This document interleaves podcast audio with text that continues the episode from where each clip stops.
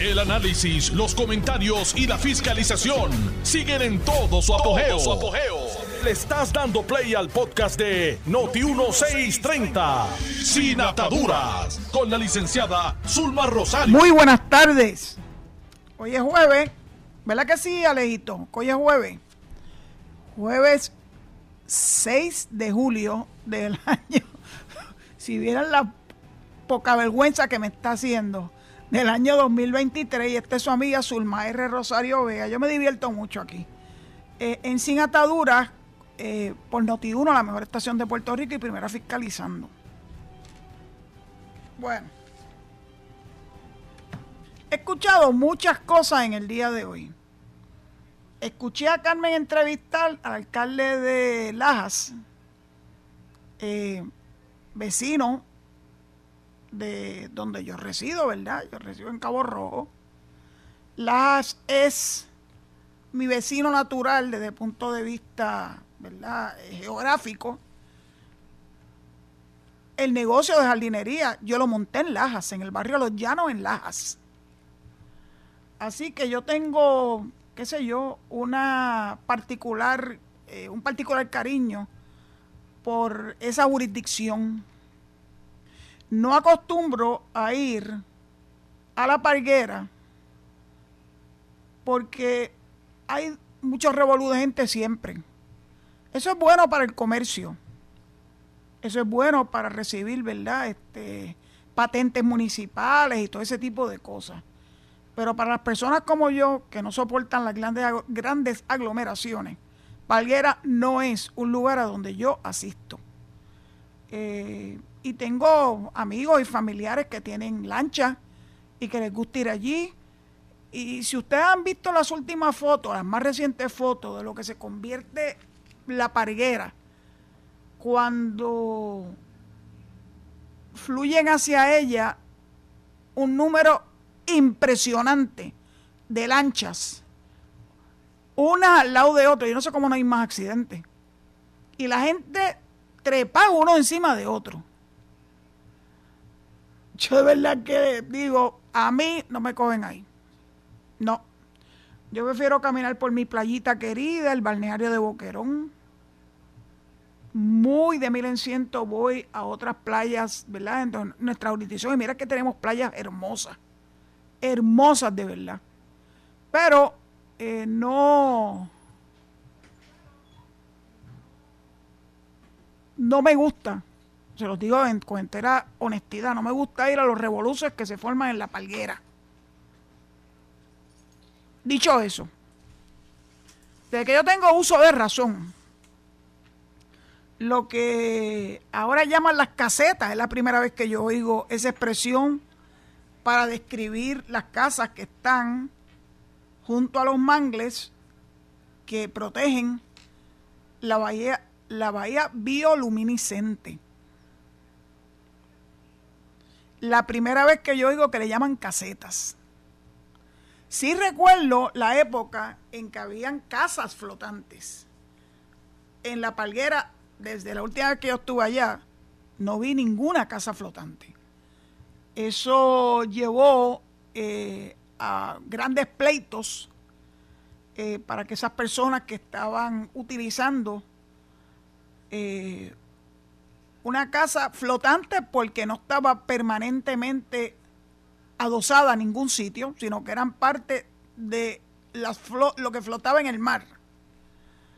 Pues yo recuerdo esos grandes pleitos y que finalmente todas se tuvieron que ir.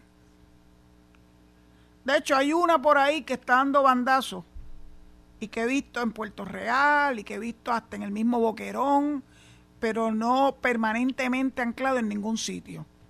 La tienen dando bandazo.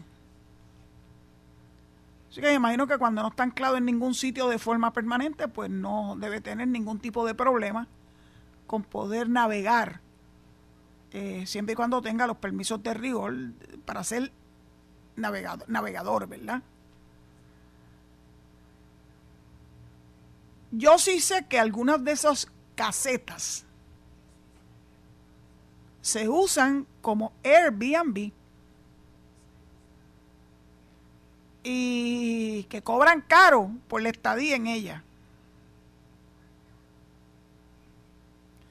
Así que yo creo que sí, estoy de acuerdo con el alcalde Jason Martínez,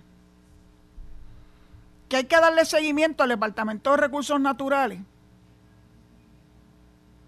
sobre la investigación que hace rato que debieron haber hecho. Como mínimo de ver documentos históricos de cuando esas casetas, que odio utilizar ese término, para mí caseta es una caseta de campaña esos son casas. Son casas tan y tan, algunas de ellas, tan construidas de forma tal que para los clientes de Airbnb resultan muy atractivas. Así que casetas no son. ¿Qué esperamos nosotros? Pues que recursos naturales de la cara sobre la permanencia de esas estructuras, que es como yo preferiría llamarle, desde cuándo, quién lo autorizó. El alcalde mencionó el cuerpo de ingeniero, yo no sé, eso a mí sonó medio extraño, porque yo puedo entender que la EPA pudo haber intervenido, pero el cuerpo de ingeniero de verdad que no, no me suena como que sea una agencia federal con jurisdicción sobre el issue de que una estructura esté enclavada de forma permanente, si podemos decirlo de esa forma, en medio de los mangles. Yo creo que siento decirle a la secretaria de Recursos Naturales que como si no tuviera suficientes dolores de cabeza con las cosas que ocurren a través de toda nuestra isla, incluyendo los crímenes ambientales en Salinas, pues secretaria va a tener que meterle mano a eso también y va a tener que aclararle al pueblo de Puerto Rico cuántas estructuras están allí legalmente y legítimamente, legítimamente y legalmente. Porque yo creo que el pueblo de Puerto Rico merece esa contestación.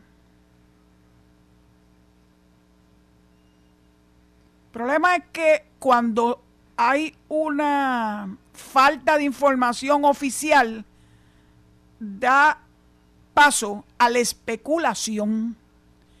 Y la especulación, lamentablemente, mis queridos oyentes, no es nunca fuente de información. Nunca.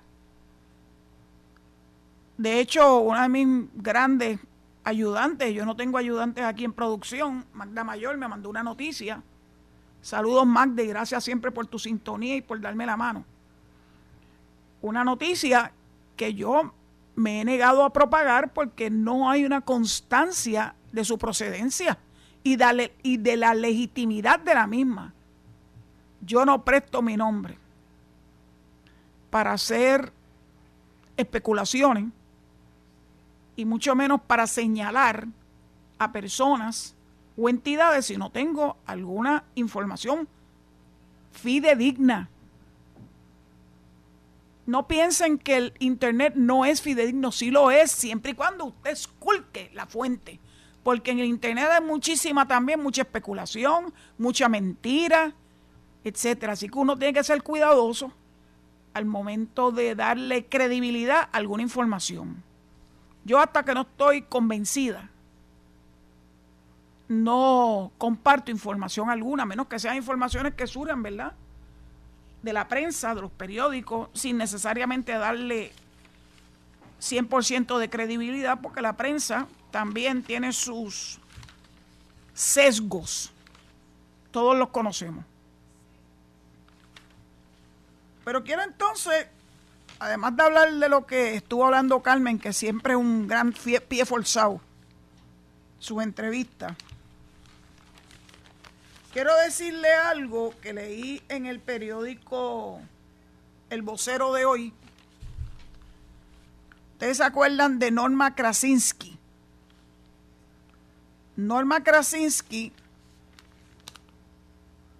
es miembro fundador de las Caribels, uno de los grupos eh, con armonía vocal más, más lindo de Puerto Rico.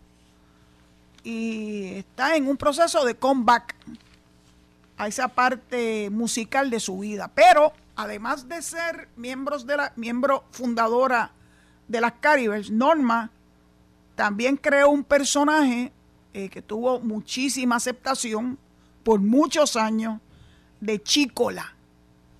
¿Se acuerdan de Chícola y su ganga? Pues Norma ha expresado su pesar y su preocupación de que hoy en día cada vez hay menos inocencia en nuestros niños. Nos estamos preocupando pues, por trata humana y por pedofilia y una serie de cosas más, pero se nos olvida que frente a nuestras narices hay niños de nuestra familia o cercanos a nuestra familia, a nuestro vecindario, que están siendo bombardeados con escenas muy cuestionables de alto contenido sexual, por ejemplo. Y no voy a decir de las malas palabras. ¿Y de dónde proviene eso?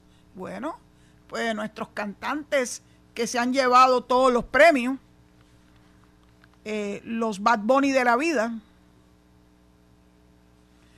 Y Norma hizo esta expresión que yo la suscribo completamente. En el pasado, los personajes de los que estaban creados para los niños, cuidábamos, inspirábamos y los motivábamos a ser buenas personas. Ahora hay un nuevo tipo de música que está inmersa en la sociedad y que no es para niños, pero que los padres la escuchan. Sé que ellos escuchan esa música con malas palabras y con sugerencia de tener sexo.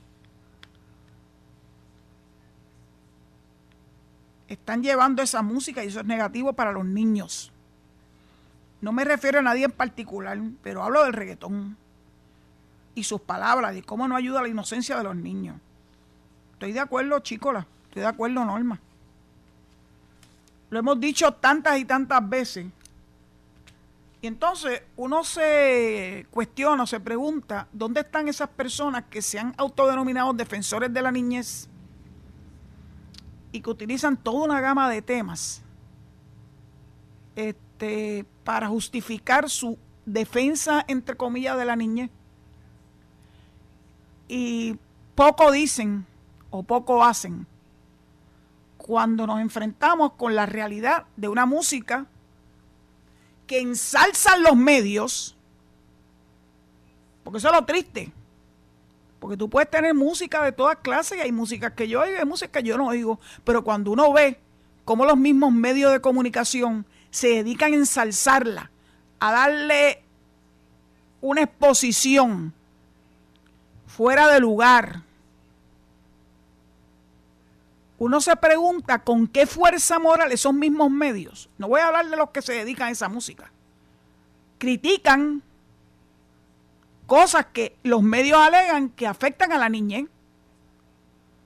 La de hoy fue que a estas alturas no hay una escuela nueva después de los terremotos que comenzaron eh, a atacar virulentamente a todo el suroeste de Puerto Rico, particularmente a Guánica a Yauco, a Ponce, a Peñuelas.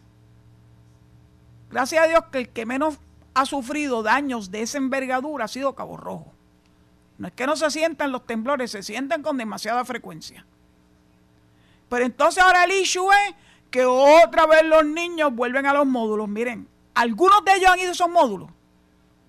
Esos módulos no es una caseta de campaña, ni una caseta como le llaman a las de Palguera son estructuras que tienen todo, desde aire acondicionado hasta equipo audiovisual. Son unos módulos modernos. Y yo estoy segura que si le preguntan a los niños que están asistiendo a clase en esos módulos, no van a decir que están molestos por ella y que prefieren a su escuela, la que se derrumbó. Pero claro, acuérdense que aquí la idea es meterle los dedos en los ojos al gobierno y decir que el gobierno no está haciendo su trabajo.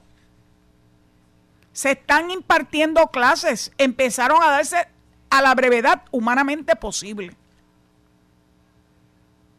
Se hicieron de forma, no sé si rápida o lenta, los famosos módulos se instalaron en algunos de los predios que se derrumbaron. Y aquí todavía pretenden, con lo complicado que es demoler las estructuras frágiles, por ejemplo, vayan a Guánica y todavía hay estructuras que están de pie y que son estructuras eh, eh, frágiles. El demolerla, no estemos hablando de otra cosa, demoler y salir de los escombros. Todos son procesos que requieren subastas y una inversión de grandes sumas de dinero. Los espacios donde se han de construir esas escuelas tienen que ser adecuados. Tienen que cumplir con toda una gama de requisitos. Y es mucho más accesible en lo que se logran superar toda esa burocracia. La burocracia no es mala, porque es la que te permite que lo que se construye en el caso de la construcción sea adecuado según los estándares. Porque créanme que si no se hace por la prisa y después ocurre algo, ¿a quién van a señalar? Ah, claro, al gobierno. Palos y boga y palos y no boga. La inmediatez es darle un salón adecuado para que los niños puedan continuar su educación.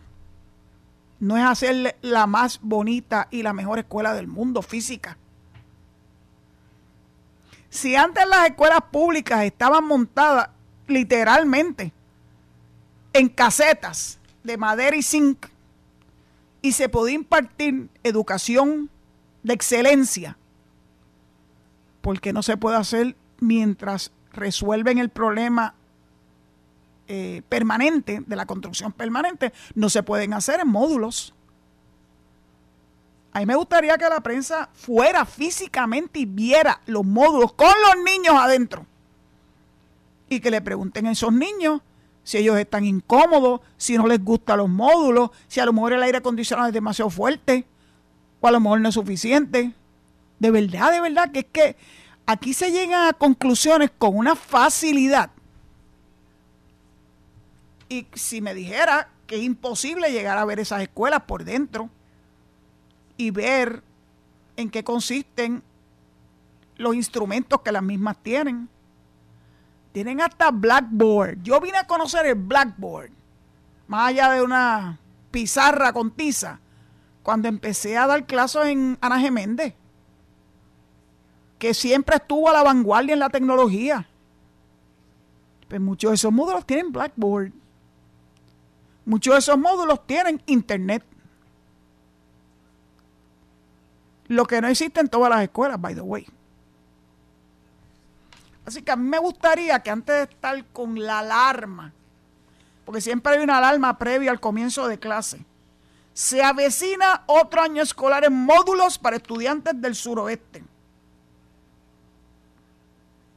Esto es lo que escribió Ian Acevedo Colón del vocero, la página 3, y un artículo especial, o sea que él no es un reportero normal del vocero. O cuando comienzan las clases en agosto, los estudiantes de los municipios del suroeste, cuyas escuelas permanecen estropeadas, estropeadas.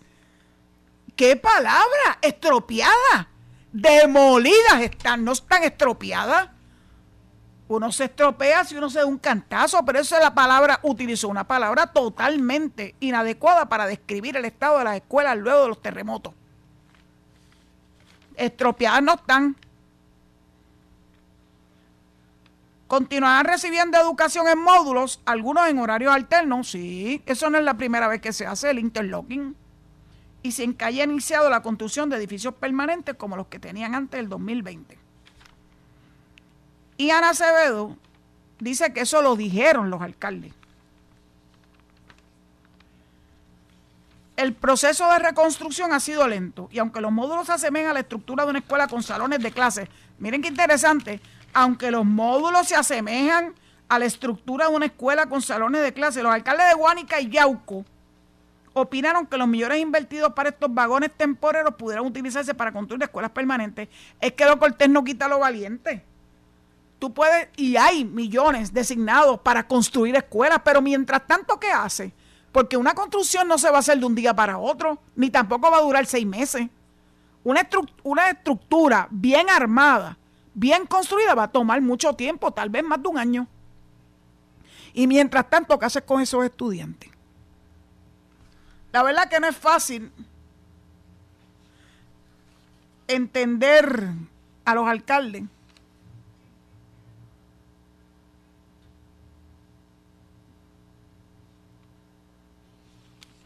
porque es que no importa lo que tú hagas, siempre tienen que protestar. Bueno, en Guánica, municipio en el epicentro de los terremotos, y eso me consta, yo voy a Guánica con alguna frecuencia, un plantel de módulos, plantel de módulos en plural, en los antiguos terrenos de la colapsada, ahora sí es una buena descripción escuela intermedia Agripina Seda, esa fue la que salió en todas las fotos, que le paraba los pelos de punta a cualquiera. Estos módulos reciben desde enero del 2022, dos años más tarde, estudiantes de otra escuela adicional averiada por los terremotos. Esto lo dijo el alcalde, Titi Rodríguez. Otro proyecto de módulos educativos será inaugurado próximamente por un costo similar en la zona industrial del municipio.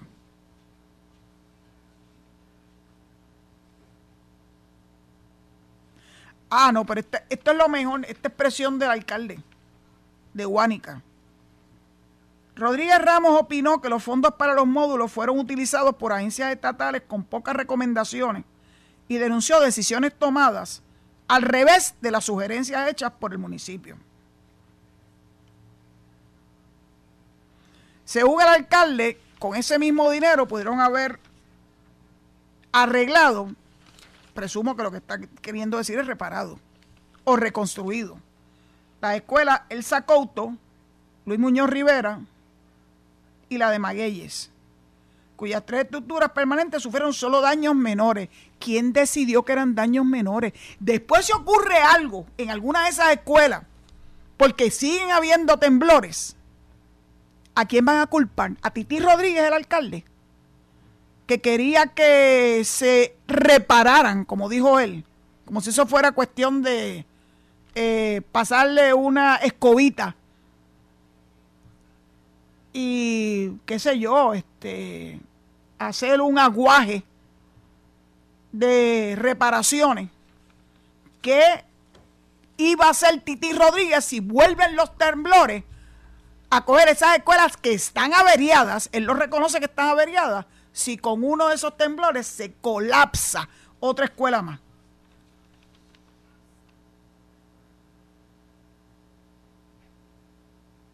A veces uno se queda sin palabras cuando oye a estos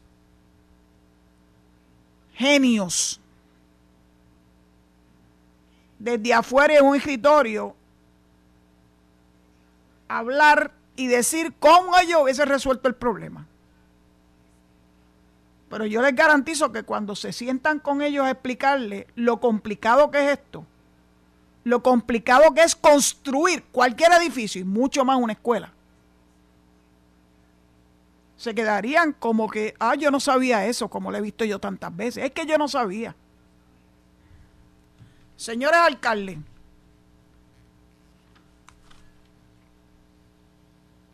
yo de verdad que espero que ustedes entiendan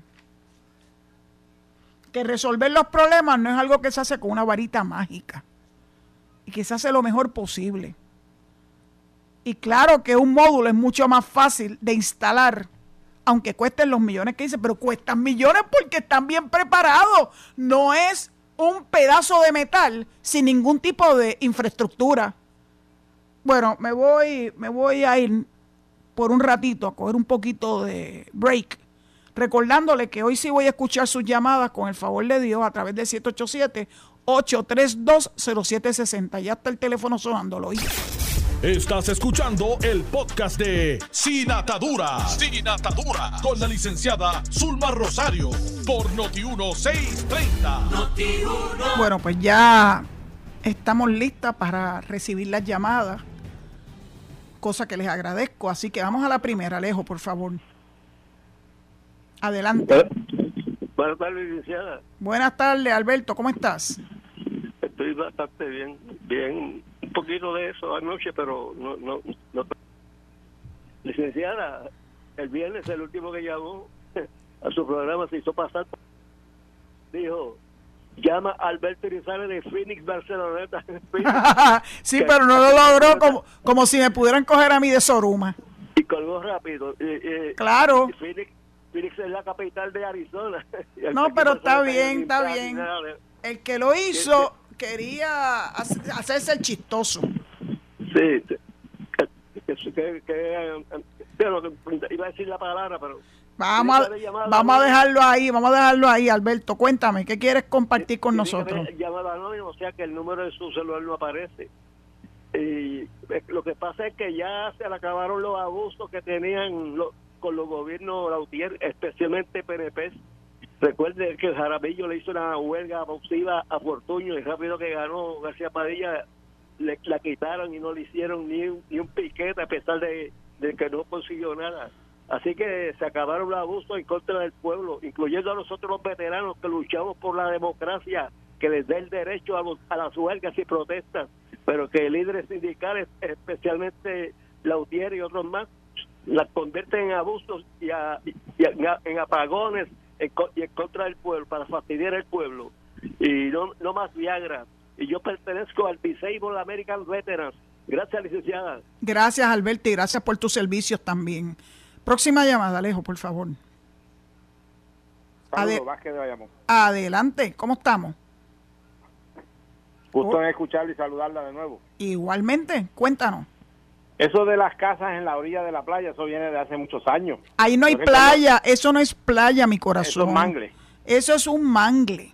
Eso ahí en, en, en, Lajas no hay playa. Lo más cercano a una playa es Playita Rosada. Pero lo demás no son playas. Sí, yo recuerdo cuando nosotros íbamos a Cabo Rojo, habían unas cuantas por allí que ya no existen, ya de hecho. El mar, el mar tapó ya. En el área donde nosotros íbamos a visitar, yo, yo, yo tengo familia allá que le dicen los condes en Cabo Rojo. Ajá.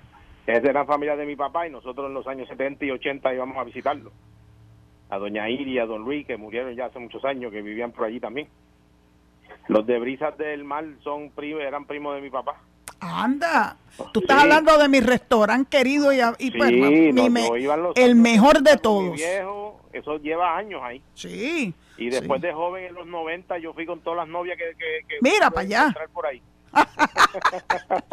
bueno, ya te estás portando bien, ¿verdad? Se te quitó eso de estar teniendo muchas novias. No, ya estoy, ya, ya, no, ya después de los 50 todo es Sentaste cabeza, finalmente. Cuéntame. Mire, doña Zulma, ¿Usted vio el proyecto ese que está tratando de erradicar el, Partido Popular que le quita que le quita este los derechos a las personas mayores? El del Código Electoral. Sí, Ya el gobernador dijo, si no lo hizo ya, que lo iba a vetar. Oye, que falta de respeto sí, a la población en Puerto Rico, porque si hubiera sido que los favorecido a ellos, no estuvieran gritando a voces llenas de que quitaran los, quitaran derecho a los viejitos que votaran porque cómo va a ser eso, eso es una institución del, del partido nuestro bla bla ay mijo. como, como los de ellos fallecieron ya que eran los, los muñozistas pienso yo que ellos están molestos que lo que quieren es quitarle los jóvenes al PIB que son, bueno la minoría de esos muchachitos dos o tres que tienen el PIB pues, esa gente no va a quedar inscrito pero es una falta de respeto porque aquí hay gente de 80 y 90 años que todavía están cuerda. Bueno, tenemos a Yoyo, a Yoyo Boy como ejemplo.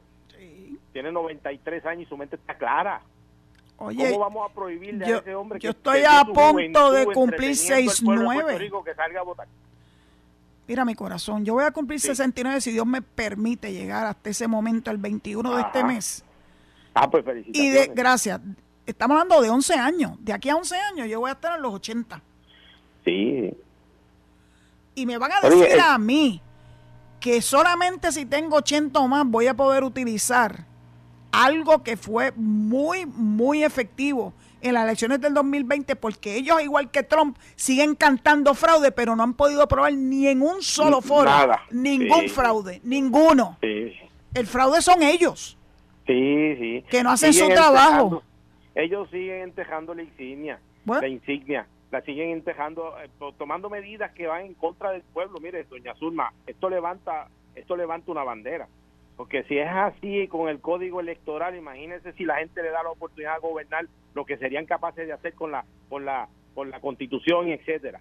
Buscarían la manera de que de que no se buscarían la manera de perpetuarse ahí, como han hecho todos los presidentes de la República, abriendo la Constitución, haciendo constituyente, buscando la manera de cómo perpetuarse ahí, quitándole derecho a la gente para que no salgan a votar, simplemente los lo que les conviene a ellos y esto levanta una bandera porque no podemos permitir eso. Nosotros vivimos en una democracia y no queremos no queremos que ninguno de los partidos se, se, se, se, apodere de, los derechos de la ciudadanía.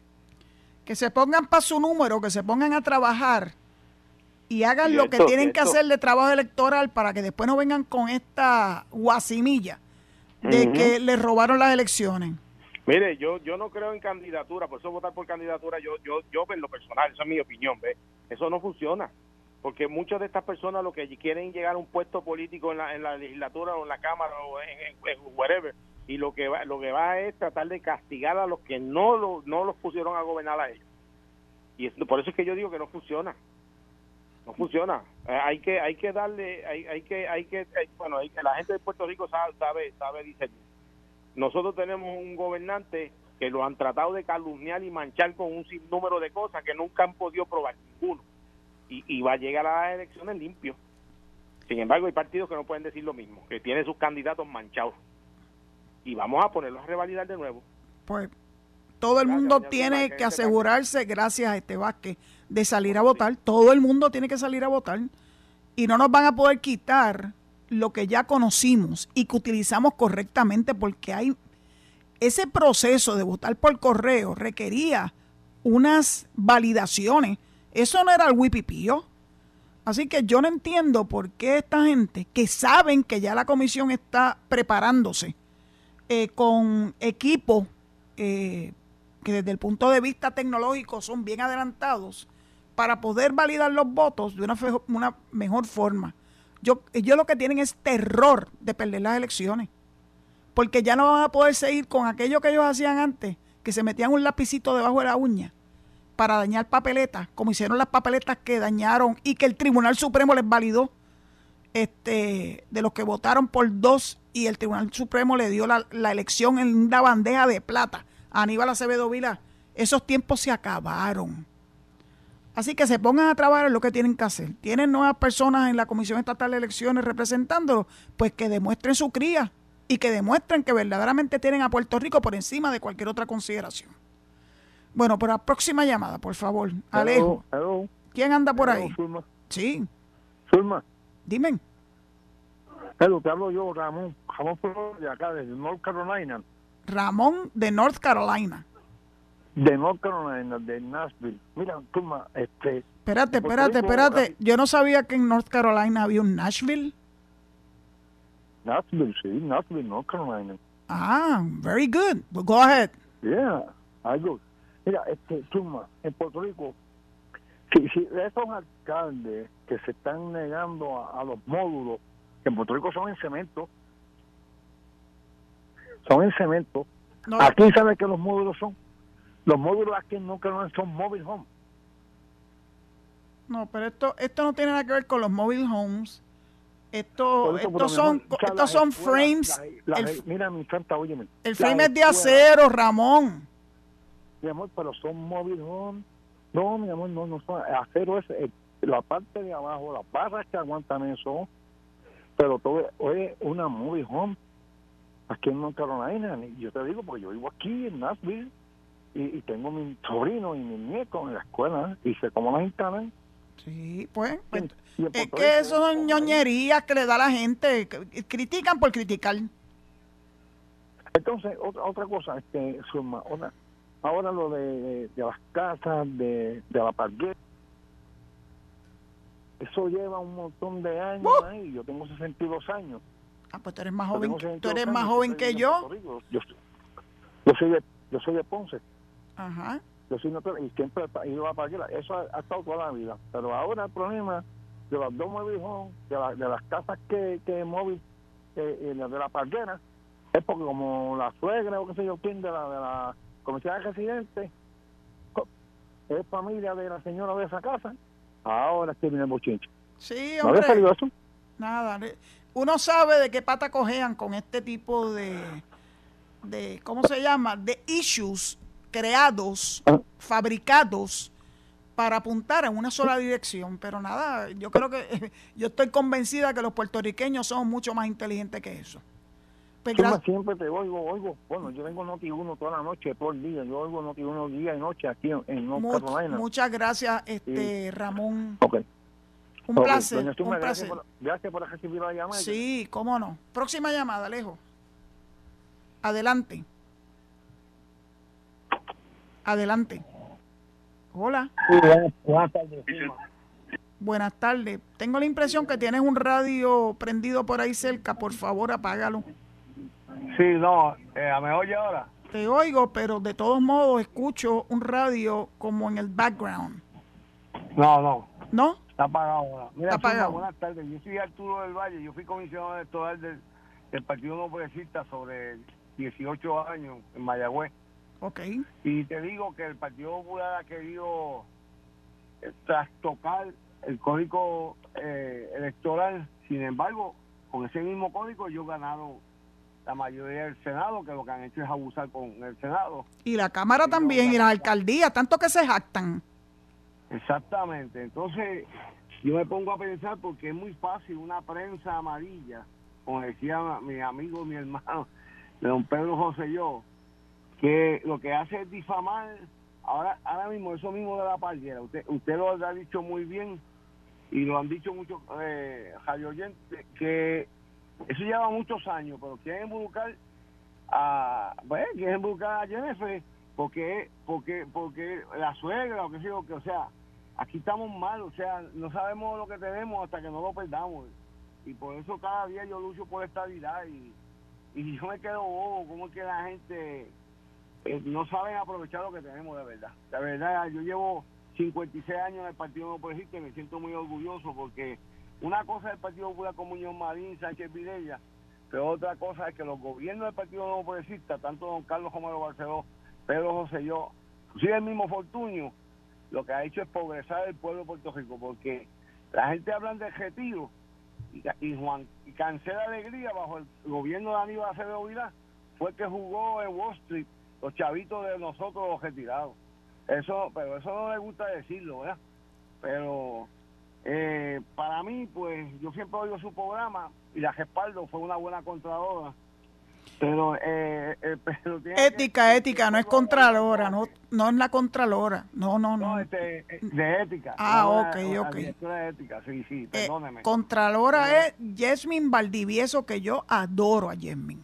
Sí, pero usted usted fue la directora de, de ética y fue muy buena directora, y no es por decirlo, porque ya yo estoy retirado también del gobierno. Yo era gerente, yo fui gerente general de los puertos desde Arecibo a, a, a Yaucoa Ah, ok. y me retiré con 32 años con, con dignidad. Así que, en términos generales, que la gente no se debe engañar, porque de- eh, ellos querían quitar los 65 años en el nuevo código electoral, los 65 años para que las personas no pudieran co- votar por cogeo. Y, es, injusto que una persona ya de edad, nosotros, pues de hecho, yo, yo pasé los 65, pero no, no es que me sienta mal, pero es un privilegio que le dan a las personas si están enfermitos o que algo, que puedan puedan votar. Así que hay, hay que hablar de la realidad. Este, el Partido Popular no se puede quejar del código electoral, pusieron una mogolla ahí para tratar de confundir, para decir que el gobernador no quiso firmar el código electoral. Y ya ha habido un acuerdo y ellos como siempre. Ahora mismo, si el gobierno está en algo malo, es porque cuando a ti te, man, te dicen a ti, mira, eh, del a ese patio, pero ¿con qué trimen? ¿no? O sea, el, el Senado le ha cortado todos los buenos nombramientos. Un Larry C. Hammer es un caballero y se lo colgaron. O sea, eso va a seguir costando a quien pongan, tú sabes. Y el de educación pues dijo lo que tenía que decir, pero el mismo el, mismo García Padilla, no me gusta repetirlo, pero él mismo dijo que fumaba hierba. ¿Entiendes? Pero de todos modos, gracias por atenderme. Gracias a usted por su llamada. Qué bueno que estuvo como ligado muy de cerca a la Comisión Estatal de Elecciones eh, y que conoce cómo es que se bate el cobre. Y qué bueno que usted está claro que las pretensiones que tiene el Partido Popular con estas enmiendas de último momento, porque fueron de último momento, tuvieron dos años y medio cacareando que iban a reformar el código electoral y en una noche prácticamente pretendieron imponernos unas enmiendas que lo que van a hacer es darle para atrás a lo logrado. No lo van a lograr. Primero que el gobernador ha sido claro, lo va a vetar. Y yo aplaudo que el gobernador lo vete. No podemos, no podemos permitir que esta gente regrese en, la Comisión Estatal de Elecciones y el Código Electoral al siglo XX. Ya estamos en el siglo XXI, por si acaso. Vamos a la próxima llamada. Adelante. Saludos, buenas, buenas, buenas, tardes. Buenas tardes. Yo, al contrario de, este participante, me, yo me siento avergonzado porque estos dos partidos tienen, y, especialmente el PNP, tiene el Salón de la Fama de los cojustos, de tanto gente gente que ha ido presa y gente pilla, que, que si se pone en un Salón de la Fama, este tenemos llenamos un pueblo entero, porque imagínate hacer tanto gusto. Y eso es una cosa que, que, que avergüenza a uno. Por eso es pues que yo creo que vamos a llegar al segundo y el Partido Popular va a llegar al tercero. Pues me alegro, me alegro que usted entienda que la corrupción ha estado en todos lados, aunque creo que trató de hacerlo solamente por un lado. La corrupción es algo que tiene que ver con el ser humano, no tiene que ver con partidos.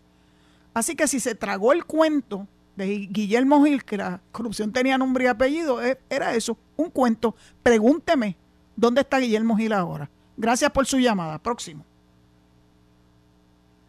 Adelante.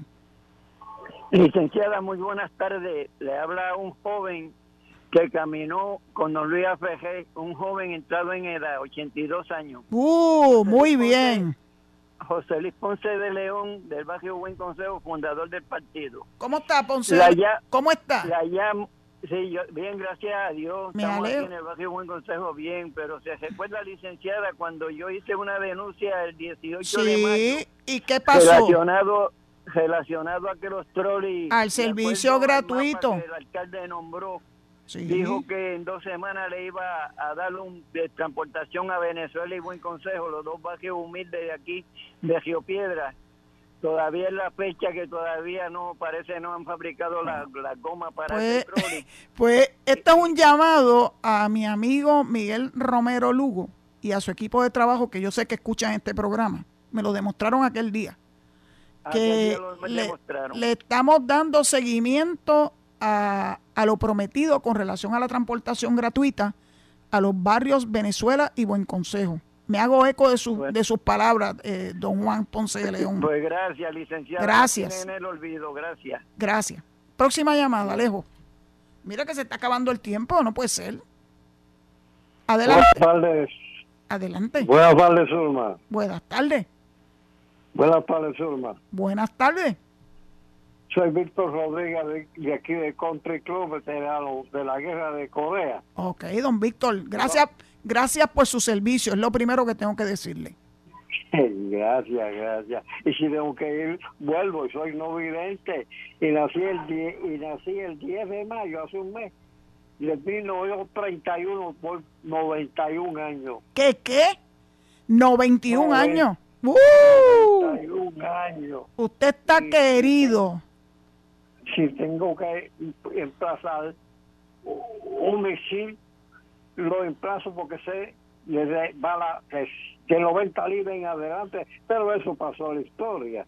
Yo sí recuerdo uno que es muy lamentable que muchas veces yo pasé por ahí frente del Capitolio cuando don Luis Muñoz Marín, Felicia Rincón de Gautier, Ramos Antonini, es el Polanco y todo jovencito, pasábamos por ahí el 4 de julio, caravana, carroza, niñas batuteras, y ya eso se eliminó, porque bendigo, pero siempre nos recordamos el 4 de julio.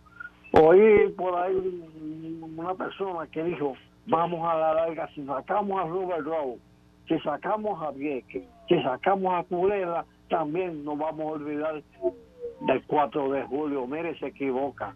Del 4 de julio jamás se van a poder olvidar. Es como decirle al presidente, al presidente que elimine Santa Cruz las Navidades. No va a ser posible. ¿Verdad que no? Y tenemos que seguir luchando, porque la verdad que yo he sido un verdadero luchador por la estabilidad y seguiré luchando cuando yo jovencito, aquí a Miguel Romero le dije, Miguel Romero, mi marquesina, no te rinda. Solma, te digo aquí lo mismo, no te rinda. Echa para adelante, sigue. Te comparo con aquel señor que yo conocí, Libertario Avilés, que no tenía pelos en la lengua. Me acuerdo muy bien de Liber. Y así es, así es usted. No quien perde la lengua y al que le caiga el sallo que se lo ponga, no importa quién sea. Lo que pasa es que no usar las palabras inadecuadas. Yo lo que hice fue 35 años la vida militar, estudiar, trabajar, criar un cuadro de familia y salir outstanding en el, el Benedict School en Valdorioso de Castro y en el instituto dos veces intenté de escuela de derecho, pero la pobreza no me ayudó. Pero sigue luchando. Usted, usted es un, usted es un general. Una vez, Tengo. Creo que te llamó una vez. Sabe, sabe que me ah. encanta esta llamada y quisiera que habláramos muchas veces. Pero lamentablemente llegó el momento en que tengo que despedirme. Eh, yo tengo unas restricciones muy importantes, ¿verdad? Establecidas por el formato de Noti1 pero le invito a que si gusta vuelva mañana a llamarnos al 787-8320760 para continuar esta conversación con un joven de 91 años. Muchas gracias por su llamada y muchas gracias por su servicio. Dicho eso, pues le pido a nuestra audiencia que se quede en sintonía con Noti1 para que escuchen a mis amigos Enrique Quique Cruz y Luis Enrique Falú y naturalmente a Noti1 en la noche con mi otro amigo Michelangelo Guevara. Que Dios los proteja y será hasta mañana a las 4 de la tarde. Muchas gracias. Esto fue el podcast de Noti1630, sin ataduras, con la licenciada Zulma Rosario. Dale play a tu podcast favorito a través de Apple Podcasts, Spotify, Google Podcasts, Stitcher y notiuno.com.